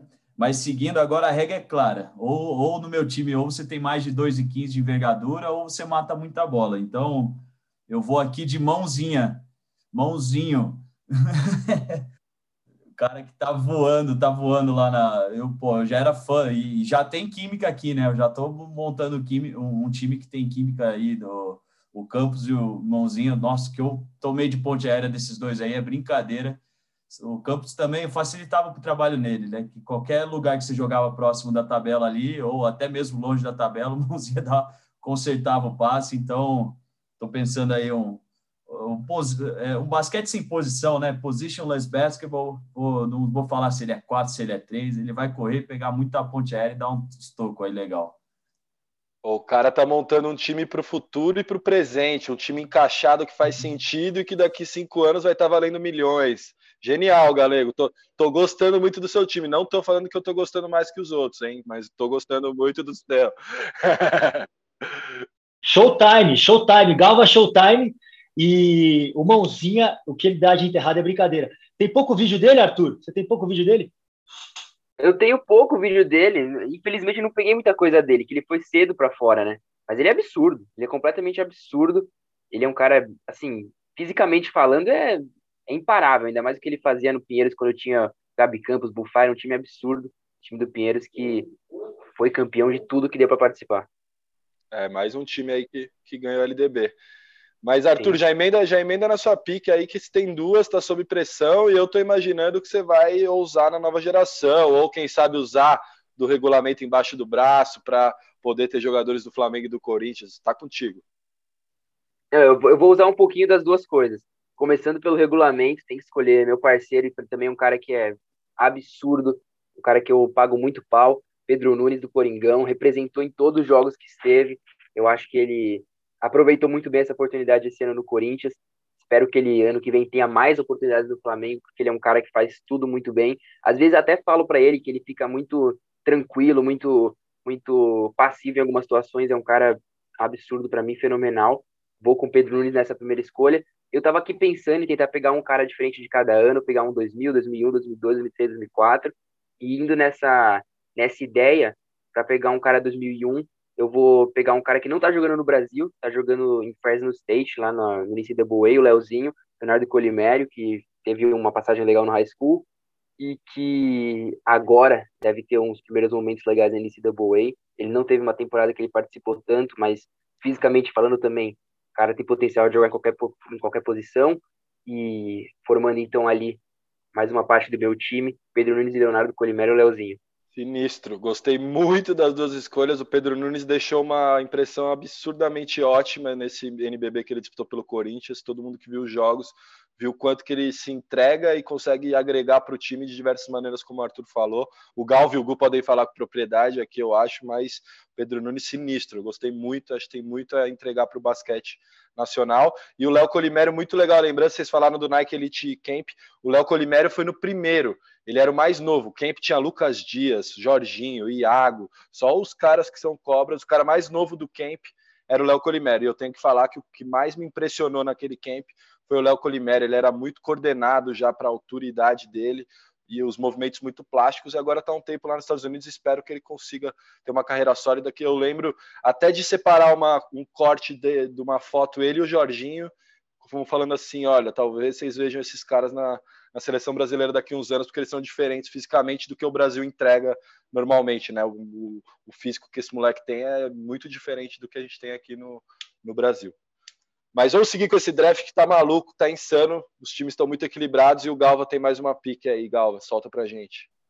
Bom, primeiro fala do Pedro, do Pedro Nunes ali, que eu sou super suspeito para falar, super suspeito, mas eu vou falar sem medo de errar, que é o melhor defensor que vai ter nesse draft aqui. sem medo. Oh, gosto, gosto dessa e, afirmação. E, bom, seguindo aí com a ideia de envergadura acima de 2,15, eu vou com Augusto Cássia, tá? um menino que é de Salvador, Bahia, ele jogou jogou em Bauru aí, um, se não me engano, um ano e pouquinho, e daí depois ele já foi lá para a NBA Academy, tá tirando vários olheiros aí da, da NBA, né, scouts, estão de olho nele, estão falando sobre ele, porque você vê o físico dele, é realmente uma coisa que espanta, não tem outra palavra, espanta a primeira vez que você olha para ele, tem os braços muito longos, vai muito alto, é bem atlético, e, tem, e as informações que eu tenho, eu não vi ele jogar muito aí nesse, nesse ano da NBA Academy, mas as informações que eu tenho é que ele evoluiu demais e está conseguindo fazer um papel de um 3 bem interessante aí, quem sabe tá no radar da NBA logo logo. E qual ano, Galva, dele? Ele, ele é 2002. 2002. Ele passou por Bauru, né? Depois foi para fora? É, ele estava na Bahia, eu não vou lembrar de cabeça agora o, o, o, time que ele jogava lá, daí ele foi para Bauru e daí depois em seguida já, já foi para. Ah, o Galva tá, tá é, tipo scouter, já tá tra trazendo nomes interessantíssimos pro. Mas assim, fica aquela, será que não. Bom, vamos, vamos seguir. O cara tá querendo formar o time internacional, eu não vou polemizar. Estamos no último round, senhores. Depois desse round, não existem mais escolhas e mais mudanças nesses quintetos. Eu quero ver com quem você vai fechar, Galegão. Aproveitando aí, que eu já tomei em tom de despedida aqui para a gente fechar o draft, mas Outra coisa que o, o Galvani citou sobre o Gustavo, que é uma coisa que eu gosto muito, que é o lance dele é, saber aprender as coisas que ele não sabe, né? E a gente tem um grande problema no ensino do esporte, é que muitas vezes o atleta não sabe que não sabe. Ele não sabe que ele não sabe algo. E às vezes a gente quer ensinar uma coisa logo de cara, e a primeira coisa que a gente tem que fazer é como mostrar para a pessoa que ele não sabe aquilo, porque uma vez que ele detecta que aquilo lhe falta, ele começa a caçar, procurar, né? Mas se aquilo não é apresentado dessa forma, só enfiado goela abaixo, às vezes ele vai passar a vida inteira formando um atleta e o cara achando que já sabe algo, achando que está tudo tranquilo, ele mal tem ideia de que não sabe de algo. Então, é, eu você já me conhece, já viram o tanto que eu falo aqui, a gente passaria novas horas falando sobre um novo podcast sobre o que eu não sei que eu não sei. Mas, enfim, indo para o draft aí, eu, eu ficaria assim, é, lógico, é uma brincadeira nossa aqui, né, mas eu fiquei tentando pensar uma posição 4, um cara mais para ala do que mais para pivô, sabe? E aí, como eu já tenho o Serjão, que tem mais características desenhadas como um pivô, mesmo sendo móvel, eu me passou na cabeça muito, e eu não, não vou selecionar ele, mas acho que é uma menção legal, assim, é um cara que eu gosto, que eu fico monitorando aí, enfrentei ele quando ele estava no Palmeiras, que é o Bruno Cardoso, um pivô móvel também, que está lá no Paulistano agora, se eu não me engano. Gosto bastante dele, foi seleção brasileira sub-17, que foi campeão mas eu vou eu vou abrir mão para escolher nessa posição um menino que eu gostava muito aqui no Rio que foi também para São Paulo jogando Pinheiros, que era o Daniel Moreira, que aqui jogava no Botafogo. O Léo Figueiró puxou ele para o adulto e aí depois ele acabou saindo para o Pinheiros e é um garoto com uma mobilidade interessante. Assim, a pandemia nos afastou, né? A gente não está vendo as pessoas treinando, né? Eu não consigo ver, não teve campeonato mas me chamava muita atenção um cara alto que jogava de frente, que tem drive, já tinha ali um bom desenho de algum arremesso, de chute, então é um cara que me seduz nessa questão de montar um time alto, mais versátil também, com técnica. Então, colocaria ele nessa posição para Gui, Bufá, Serjão e ele trocarem tudo aí que for possível na vida e eu que me vire aí na, de algum jeito. E na armação, acho que alguém liso aí dentro dessas questões que o próprio Arthur e o Galvani falaram, né? dessa questão de um cara que é habilidoso, que tem uma genialidade, tem uma capacidade de envolver os jogadores também em volta dele. Um garoto que eu acho interessante, que ainda não deu aquela despontada total, mas talvez ele não deu a despontada total porque ele está num grande time, que é Franca, que é o Adiel. Né? Ele tem ali pegado já alguns minutos também, já está beliscando alguns jogos importantes. O Arthur citou o Márcio também, que teve momentos importantes nessa competição. Acho que o Adiel também é um jogador interessante, então eu fecharia dessa forma. Troca tudo, troca tudo, no Adiel, de repente, a gente pensa ali em não trocar, espera um pouquinho, encaixota o cara, ele chega depois, e a gente fica assistindo de fora aí, se divertindo e vendo o que, que vai dar isso aí. Uau, eu vou voltar primeiro no, no discurso do, do, Eu Não Sei Que Não Sei, foi muito profundo. Mais um trecho do galego que a gente vai separar aí para a posteridade. Sobre a escolha, esse Daniel é 2003, né? Bem novo, né, ah, galego? Eu, eu não tenho certeza, eu achava que ele era 2002 até na minha cabeça, tá? Tá. 2003, excelente. Boa. E o, e o Adiel é, eu gosto demais também, porque ele tem lampejos de craque e ele é abusado, assim, meio. Não é essa palavra que eu queria usar, entre aspas, aqui, meio folgado. Ele também a, a, encosta muito na bola, vai nos rebotes de, de ataque. Eu gosto demais, eu acho ele abusado no, no, em vários sentidos do jogo. Eu acho muito legal a menção ao Adiel aqui no draft. Fiquei feliz que ele, que ele foi escolhido. Galva, a pressão tá com você. O Galego já montou um quinteto versátil, com muita opção de fogo. E eu quero saber com quem que você vai fechar o seu quinteto aí, com qual filho, filho de Galva. Bom, poderia escolher mais uns 30 filhos aqui, alguns vão ficar chateados comigo. Ah, mas isso ah. não tem como, não tem como vir no de quinta e, e sair com isso limpo, não tem como.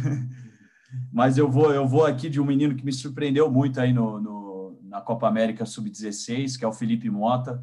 Hoje ele está no time da Itália, uh, deixa eu pegar o nome aqui, é, Rap Casa Brindisi, né, que joga a segunda divisão da Itália e é um menino aí já jogou antes, antes disso, ele jogou no Stella Azurra também da Itália, teve uma passagem pela NBA Academy do, da Austrália uh, e acabou voltando agora, está lá na segunda divisão e é um menino que tem um gatilhaço de três e pode ter certeza que se, somente se, né, o Campos e o Mota errarem uma bola de três, vai ter muito maluco pulando por cima ali no rebote, o Cássia o Malik e o Mãozia, então tá, tá montado estilo de jogo aí, coitado de quem jogar com a gente. Olha lá, olha lá. É, eu gosto disso, eu gosto que a gente vai botar o post no Instagram lá eu quero ver o que, que a galera vai falar desses times, qual time que ficou melhor, quero ver como que os jogadores também vão reagir à montagem dos elencos, quero ver. Eu quero ver, galera. Depois vocês contam pra gente qual time vocês estão achando melhor. O do Galva é, é Gabi Campos e os internacionais. Impressionante. Pegou prospectos all over the world, todo mundo. É, o cara tá estudado, tá mostrando que tem conhecimento. Gostei do time também, Galva. Ousado, igual que você falou. Ia ter muita rebodanque esse, esse time aí, porque ia ter muita bola de três chutada aí por esses dois e os rebotes voando solto. Mas conta pra gente agora, Arthur. Fecha seu time de maneira estilosa. Putz, tem muito cara, né? Eu tô, eu tô na, na, naquela ideia de pegar um cara de cada ano e aí, dessa forma, para mim, 2004 eu ia ter que ir com o Reinan de Franca, né? Mas eu fiquei pensando aqui no meu time. Meu time tá muito baixo. E eu acho que tem dois caras para mim que aqui em São Paulo tem esse potencial de, ser um, de serem caras que são bem atléticos, mas que também têm capacidade de defender, tem capacidade de jogar com a bola na mão. Gosto muito do Vini Chagas, que joga no Paulistano, jogou muito no Palmeiras, um time do Palmeiras que era muito bom no Sub-19. Ele teve um ano não tão bom esse ano passado lá no Paulistano, mas eu gosto muito dele. Mas aproveitando que Galva não pode escolher ninguém do Corinthians, eu vou com o Ian, que mostrou a personalidade absurda, absurda nos jogos que eu vi dele no NBB. E para fechar aí meu time, colocar o Ian para ficar Joãozinho, Pedro Nunes, Leozinho, Ian e Márcio. Uau! Pô, uau. aí Essa sim, a Arthur. mais comemorada aqui. Ah, pô, maravilhoso. Escolheu o Ian Siakam brasileiro. O Ian é demais, cara. O cara tá com os dois melhores defensores é. do draft, Os dois cara... melhores. Sem corporativismo. Cara... mas, mas vou te falar um negócio. O Ian, cara, a capacidade dele de evoluir é um negócio sensacional, né? Ele chegou há três anos lá no Corinthians e o up que ele já deu, cara, nesses, em, em todos os sentidos, em cognitivo, físico, é, em, em, trabalho tático, em trabalho de perna, é absurdo, né? E ele é esse cara que mantém a bola vivo, que viva, que briga no rebote todas as bolas, deflection, ele dá deflection todos os lances do jogo, né? Então é um cara que é, é maravilhoso de ter no time e muito legal que você escolheu ele, meu. Muito legal, fiquei muito feliz. Animal. Vamos só repassar, vamos só repassar os times para a gente fechar aqui que esse episódio está especial. Então solta para a gente seu quinteto galego. Bom, coloquei aqui como um o Adiel, né? Uh, dois e três aí o Gui Santos, o Bufar e o Daniel aí como um 3-4 e o Serjão como um 5, né? Olha, se a gente for apadrinhar aqui, eu, Gu e Adalto, a gente cada um apadrinha um time, eu já estou apadrinhando do Galego aí, depois vocês se decidem entre os outros dois. Solta o seu, Galva. Bom, o meu, o meu tenho, eu tenho Campos armando, Mota chutando e o resto correndo, dando toco e enterrando. Não tem posição, não. A gente corre pace, pace and space. Run and gun, estilo de jogo. Vamos para cima. Cala aí, pô, mãozinha. É, é o Campos, é o Campos, Campos o Armando, Mota chutando, Cássia, mãozinha e Malik enterrando, pegando rebote, dando toque em todo mundo que pisar ali perto do garrafão. Arthur, passa, passa aí, você já falou, mas passa rapidinho só para a gente fechar o draft. É o time, o time highlight, né? É Joãozinho, Pedro Nunes, Leonardo Colimério, né? Leozinho, Ian e Márcio, para dar uma força também. Podia ter dado falar muito cara 2005, 2004, que eu acho que a gente está com uma leva bem da hora, uma safra bem forte de talento no basquete brasileiro. E eu que tenho contato com essa molecada de 2003 para cima, tenho certeza que a gente está num momento muito especial do nosso basquete. Mas esse é o quinteto do momento. Mais para frente, daqui a dois anos, a gente vai mudar tudo. Mas esse é o quinteto do momento. Irado, irado, irado. Antes da gente fechar, é, três comentários rapidinho. Eu vou fazer os meus agradecimentos aqui, depois eu vou deixar os oficiais para o Gustavo. Arthur, parabéns, cara. Você sabe muito de basquete, você sabe o que está fazendo, você conhece todo mundo. Os caras iam falando nomes aqui. Olha que eu pesquisei para essa pauta. Vários eu não conhecia, o Arthur conhecia todos, fala todos, sabe, conhece todo mundo, então parabéns pelo seu trabalho.